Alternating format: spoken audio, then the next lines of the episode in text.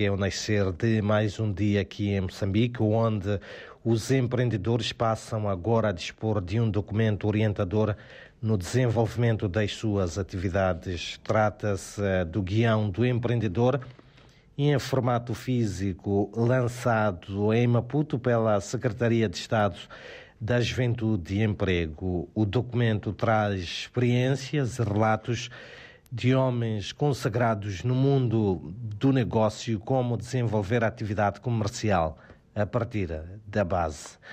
Enquanto isso, o Conselho Constitucional de Moçambique ofereceu à Associação dos Cegos e Amblíopes de Moçambique 63 volumes da Constituição da República em braille, um gesto que tem por objetivo tornar a lei acessível às pessoas com deficiência visual. Por outro lado, também dizer que o Ferroviário da Beira é o campeão da Liga Moçambicana de Basquetebol em séniores masculinos, que terminou na última noite no pavilhão do Machaqueno. Os locomotivas venceram o Costa do Sol por 83-56 no terceiro jogo do playoff a melhor de cinco jogos. Os locomotivas do Chivev revalidaram assim a prova sem qualquer contestação. Em 11 jogos realizados, alcançaram igual número de vitórias. E mesmo para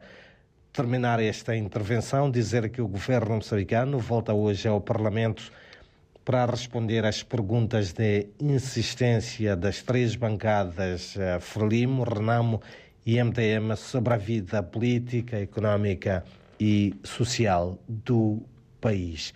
Isto também numa quinta-feira em que Moçambique se junta à celebração mundial do Dia da Criança, com a realização de vários eventos virados sobretudo ao entretenimento, jogos e concertos na Sala Municipal de Maputo, numa organização do Fundo das Nações Unidas para a Infância Unicef, juntamente com o Ministério do Gênero, Criança e Ação Social e o Conselho Municipal de Maputo. São então estas, uh, Vasco Denise e ouvintes, algumas notas de destaque para este dia em que o Instituto Nacional de Meteorologia prevê para aqui para a, a capital moçambicana uma temperatura máxima de 31 graus.